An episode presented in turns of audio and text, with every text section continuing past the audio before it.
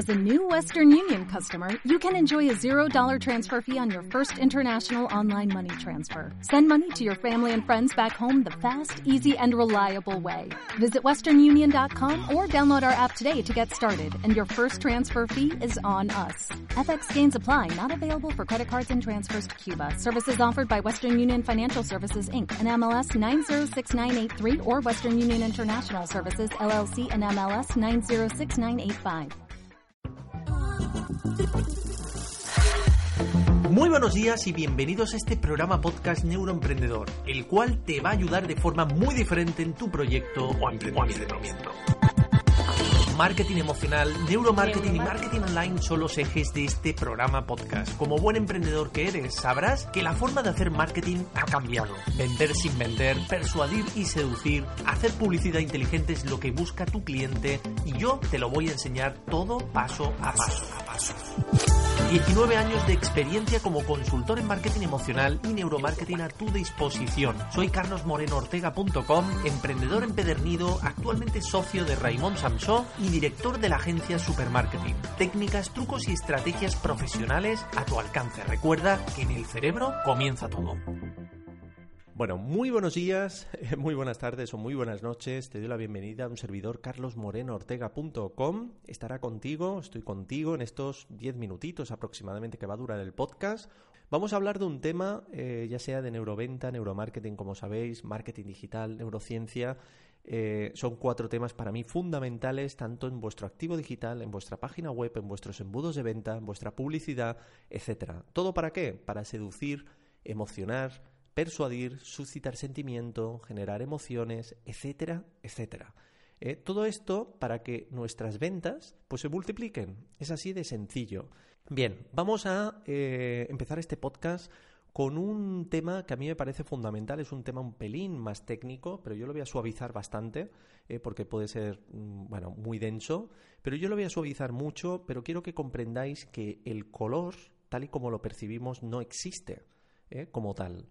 El color eh, creemos que está en el objeto, eh, que el objeto ya está de un color determinado. Esto te puede parecer increíble, te puede parecer imposible, pero el color no existe en ese objeto. Los objetos son en blanco y negro. El color lo crea nuestro cerebro. Lo crea nuestro cerebro. Yo te voy a explicar un poquito eh, cómo, cómo lo crea, para que lo entendáis. Pero primero un dato importante que quiero destacar. El ser humano solo consigue ver una pequeña porción del espectro electromagnético. Es decir, ese conjunto de ondas electromagnéticas que alcanza nuestro planeta, pues nosotros vemos una pequeña porción. Imaginaos, animales como las serpientes detectan la radiación infrarroja. Los pingüinos ven una radiación ultravioleta, es decir, frecuencias superiores, muy superiores a las nuestras. ¿Qué quiere decir esto? El día a día, o sea, la realidad de estos animales es muy diferente a la realidad del ser humano, porque el espectro de su ojo, el espectro de su visión es muy diferente al nuestro. ¿eh? Muy diferente. El color no depende tanto del objeto que se mira como del cerebro que lo observa.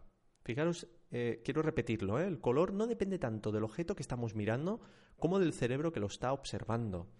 El mundo de un pingüino o una serpiente, o por ejemplo medusas que tienen miles de ojos, o pájaros que ven el cuádruple de nosotros, será muy diferente. O las abejas, por ejemplo, unos insectos que pueden ver luz polarizada.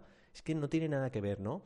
Yo lo que os decía al principio de este podcast era que el color no existe, ¿verdad? Bueno, el color no existe en el objeto, lo crea el cerebro. ¿Cómo lo crea? Bueno, os voy a explicar de forma muy suave, muy suave porque podemos complicarlo todo lo que queramos eh, eh, si nos vamos ya a anatomía, pero no soy experto en anatomía, pero sí que soy experto mm, en, neuromarketing, eh, soy experto en entornos digitales, cómo el neuromarketing puede ayudar a nuestros entornos digitales, cómo la neuroventa puede ayudar a esas, esa forma que tenemos nosotros de negociar con nuestro cliente. pero quiero que entendáis que cuando la luz llega al ojo, ¿eh? atraviesa la córnea y la pupila, y esta última es una apertura controlada por el iris. ¿eh? Mm, bueno, es la, circunferencia coloreada, pues que puede ser de cualquier color, ¿no? Ese es el color de ojos, ¿no? Dependiendo del tono eh, que tengamos. El iris, al final, es un músculo. Y su función es regular la cantidad de luz que deja pasar al ojo. Quedaros con esto. Una vez dentro de la cavidad ocular, la luz atraviesa una sustancia gelatinosa, se filtra a través de una lente Y por último, llega a la retina. Os lo he suavizado mucho ¿eh? para que lo entendamos. Pero quiero que entendáis, realmente mi, mi objetivo es que entendáis cómo el cerebro realmente pone el color al objeto. Bueno, como os decía, llega a la retina. La retina es una mm, membrana, ¿eh? se podría decir, situada en la parte trasera de la cavidad ocular, formada por células que perciben la intensidad de la luz en todos los puntos del campo visual. Y aquí está el kit de la cuestión. Estas células ¿eh? que os estoy comentando, que perciben la intensidad de luz, se denominan fotoreceptores, súper importantes, se llaman conos y bastones.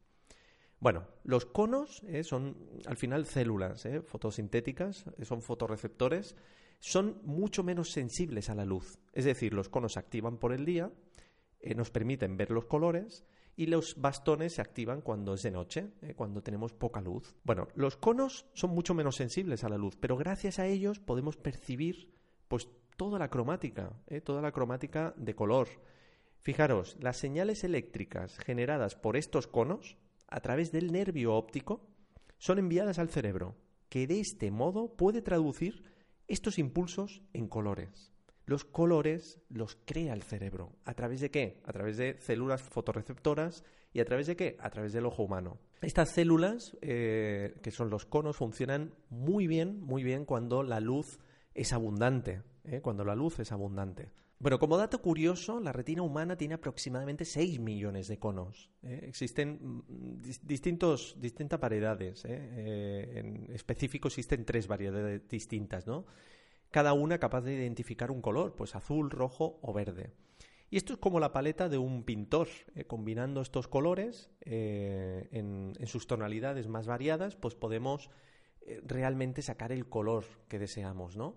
Simplemente juntando, mezclando azul, rojo y verde. Pero ¿qué pasa con la gente daltónica? ¿Eh? Como John Dalton, por ejemplo, en 1766, un químico inglés ¿eh? que estudió realmente por qué, porque él ya tenía este trastorno y, mm, y realmente la gente daltónica pues no consigue reconocer ciertos colores porque sus conos están parcialmente ausentes o, o no funcionan ¿eh? directamente. Y este químico inglés, John Dalton, lo que hizo es estudiar esto. ¿Por qué? ¿Eh? Porque había personas que no percibían el color como otras. Bueno, en cambio los bastones, ¿eh? que es otro tipo de célula fotosintética, son más sensibles, ¿eh? son mucho más sensibles que los conos a los cambios de luz y la penumbra, a las sombras y al movimiento. Y contienen un único tipo de pigmento sensible a la luz, su número es muy superior a los conos. Estamos hablando de 120 millones. ¿eh? Bueno, podemos experimentar de forma muy rápida cómo actúan los conos o cómo actúan los bastones si esto nos habrá pasado miles de veces que entramos en una estamos con baja luz y de repente nos encienden la luz muy fuerte, ¿eh? nos ponen una luz muy fuerte. ¿Verdad que tardamos unos segundos en percibir realmente correctamente todo el entorno que tenemos a nivel de color, etcétera? Esto es porque se están poniendo en marcha el qué? Los conos, ¿eh? los conos que son los que predominan cuando hay luz. En cambio, cuando nos quitan la luz de repente, tardamos un ratito en ver pues las sombras, la, silueta de un objeto. ¿Por qué? Porque se están poniendo en funcionamiento los bastones. Bueno, el mundo del cerebro es muy, muy complejo. Es un mundo bastante extraño. ¿eh? Primero es bidimensional, es decir, imaginad eh, que es como una pantalla de televisión Luego lo pone al revés. Afortunadamente, pues nuestro cerebro es capaz de interpretarlo incluso cuando está boca abajo. Y por último, existe un punto ciego en el que no hay fotorreceptores ¿eh? en, nuestro, en nuestro ojo. Porque es el lugar en el que los nervios ópticos ubicados uno al lado del otro salen del ojo para dirigirse al cerebro. Existe, por tanto, en nuestro ojo un punto, un punto ciego, ¿eh? un punto ciego pero el cerebro es tan, tan, tan inteligente que ese punto ciego no lo vemos.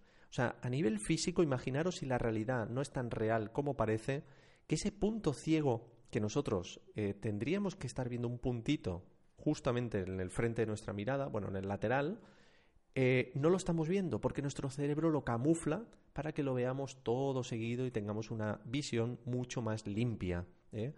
Hay un experimento, no sé si lo habéis hecho alguna vez, que te tapas un ojo y hay una, redondita y una cruz. Miras la redondita con un ojo tapado y la cruz ya no la ves, o al revés.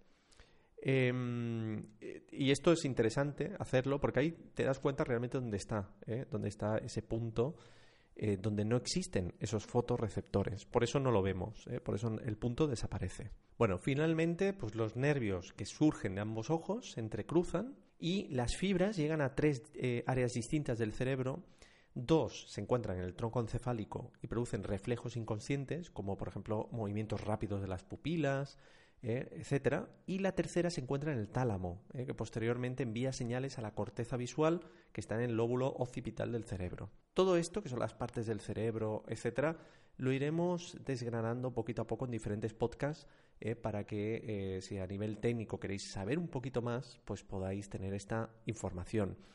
quedaros con que el cerebro debe trabajar a una velocidad infernal, una, una, velocidad increíble. Imaginad que mm, nosotros vamos con una bici eh, bajando una ladera. Imaginad la de información que tiene que procesar el ojo y el cerebro. Eh, tiene que decodificar pues, toda la información que se le proporciona. La luminosidad, la profundidad, la distancia, eh, la velocidad, el movimiento. Bueno, en resumen, tenemos una máquina de procesamiento, que es nuestro cerebro. Una máquina que funciona a la perfección, engranada, y eh, creada realmente para eh, tener unas capacidades realmente extraordinarias, como tiene el ser humano. Bueno, nos escuchamos en el siguiente audio, espero que haya sido de interés. He creído importante este tema porque la percepción, la realidad no es tan real como parece, he así titulado el podcast, la realidad no es tan real como parece. Y cuando... Y esto tiene mucho que ver con las técnicas persuasivas. ¿eh? Eh, ya lo iremos viendo, desgranando poco a poco en diferentes técnicas que os, comentaré de las 100 que yo domino aproximadamente y que aplico. Y bueno, ya iremos poquito a poco desgranándolas. Sin más, un servidor, carlosmorenoortega.com, te acompaña siempre que quieras en mi podcast, en mi página web, en mi WhatsApp, lo tienes en mi propia página web. Y cualquier duda, cualquier consulta, cualquier cosa que quieras comentarme, eh, ahí estaré. Fuerte abrazo, familia.